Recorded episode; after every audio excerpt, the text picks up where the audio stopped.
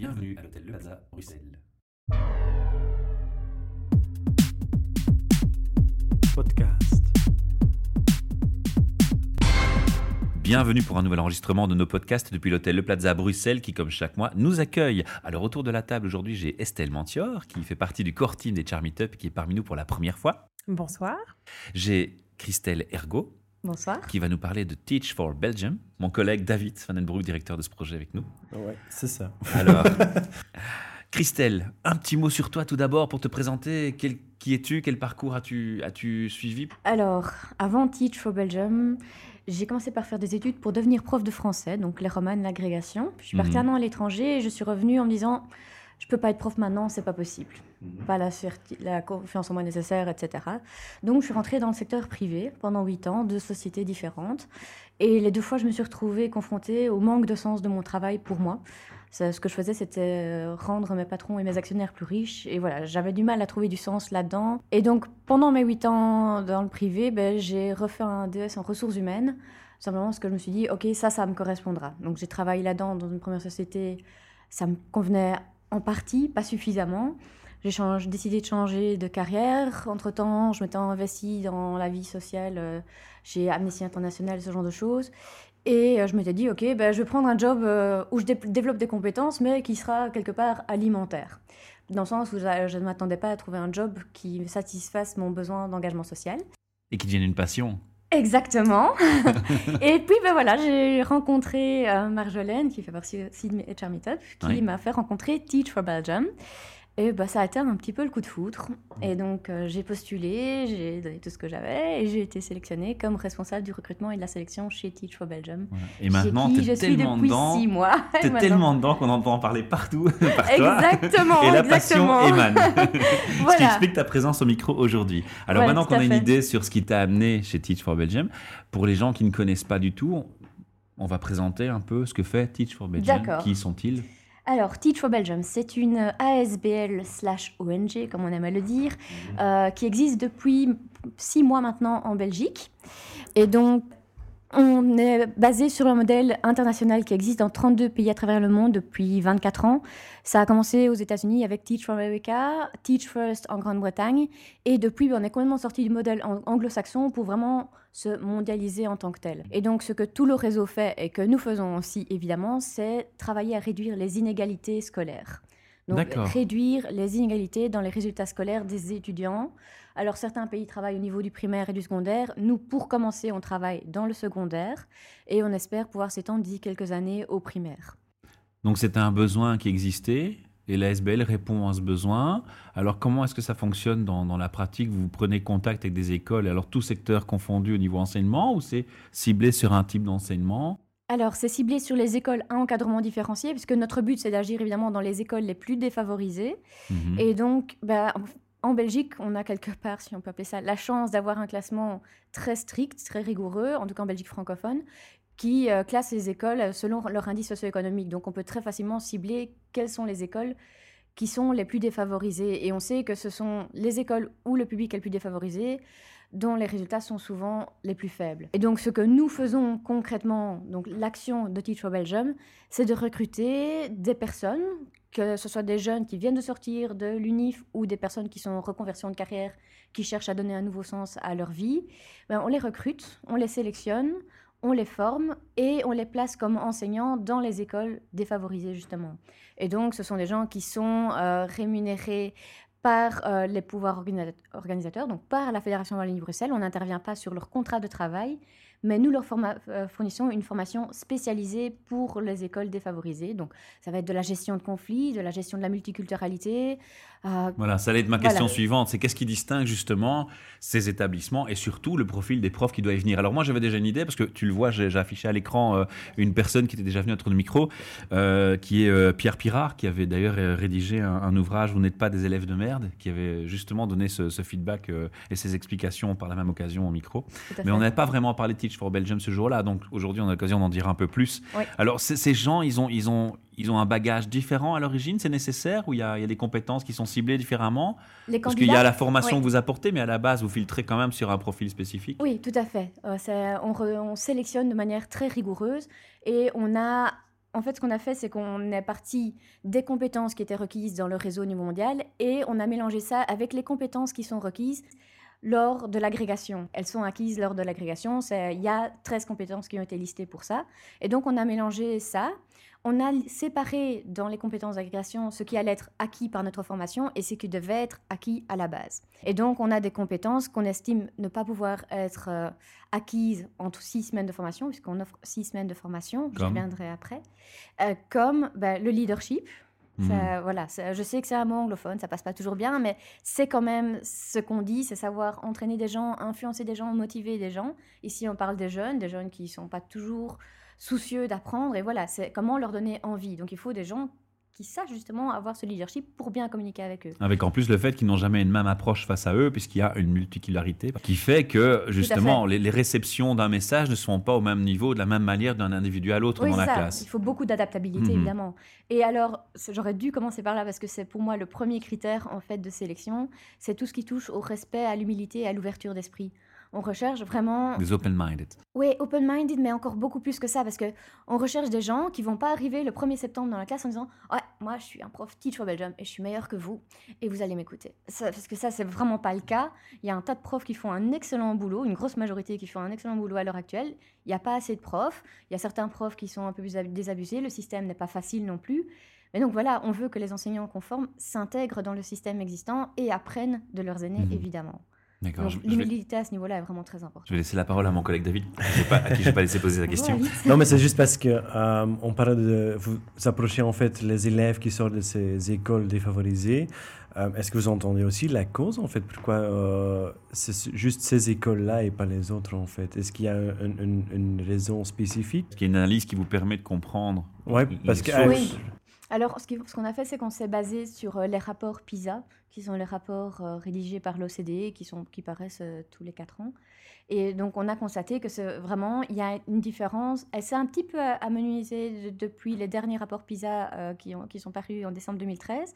Mais il y a quand même encore trois ans de différence entre les élèves qui sortent d'une école à gros moyens, avec une population aisée, et les, élèves qui sortent d'une école à public défavorisé.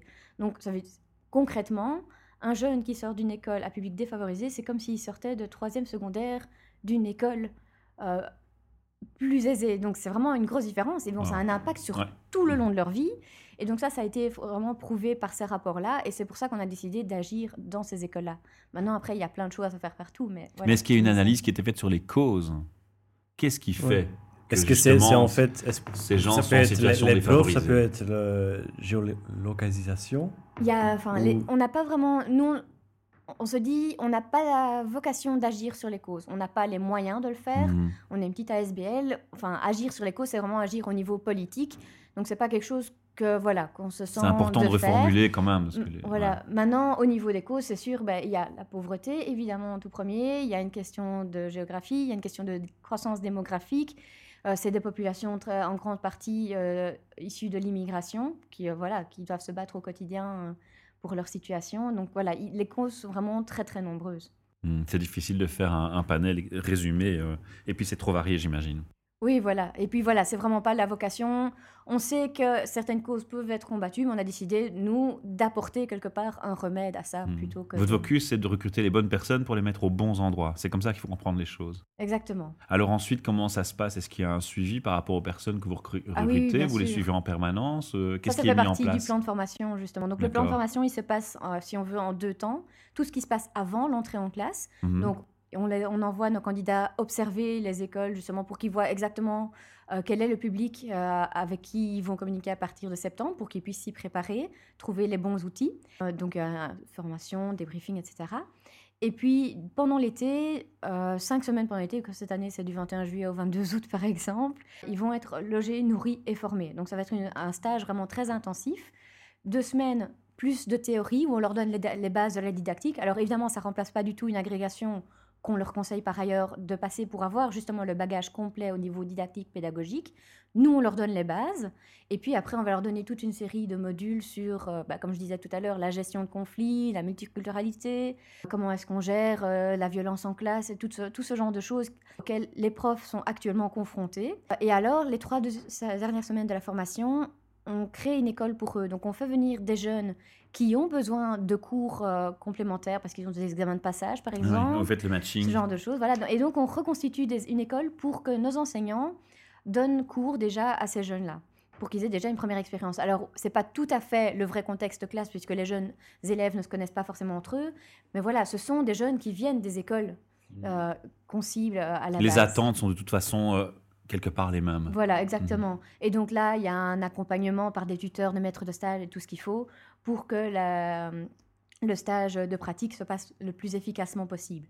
Après, ils rentrent en classe le 1er septembre et on en, les tuteurs qui les aidaient pendant la formation de l'été continuent à les aider pendant les deux ans du programme, puisque nous, on a un programme de deux ans pour les suivre. Et donc, les suivre, ça veut dire aller les observer en classe, voir comment ça se passe, leur donner des conseils, être là au téléphone quand euh, les jeunes ont des difficultés. Ah ben, aujourd'hui, j'ai pas su gérer ma classe, il s'est passé ça, j'ai pas du tout enfin, suivi. Comment est-ce que je peux faire la prochaine fois, etc., etc. Et donc le tuteur, c'est vraiment son rôle. À côté de ça, plusieurs fois par an, on va continuer à organiser des week-ends pour approfondir certains domaines de connaissances en fonction des besoins qu'on ressentira au fur et à mesure. Et alors, aussi important pour nous, euh, c'est qu'on a des mentors. Eux, ce sont des bénévoles. Mmh. Euh, ce sont des cadres des entreprises qui sont partenaires chez nous, qui sont donc soit donatrices, soit partenaires de manière plus globale, et qui euh, vont détacher des cadres de leur entreprise pour devenir les coachs de nos enseignants dans l'idée de développer, bah, forcément, c'est du développement personnel, du développement professionnel, du coaching, développer leur avenir en fait.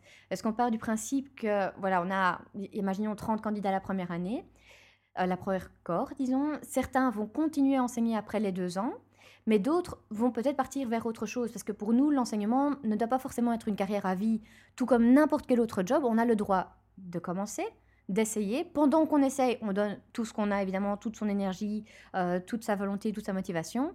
Mais on a le droit de se dire, OK, ben, après 2, 3, 4 ans, j'ai fait le tour et j'ai envie de passer à autre chose pour toute une série de raisons.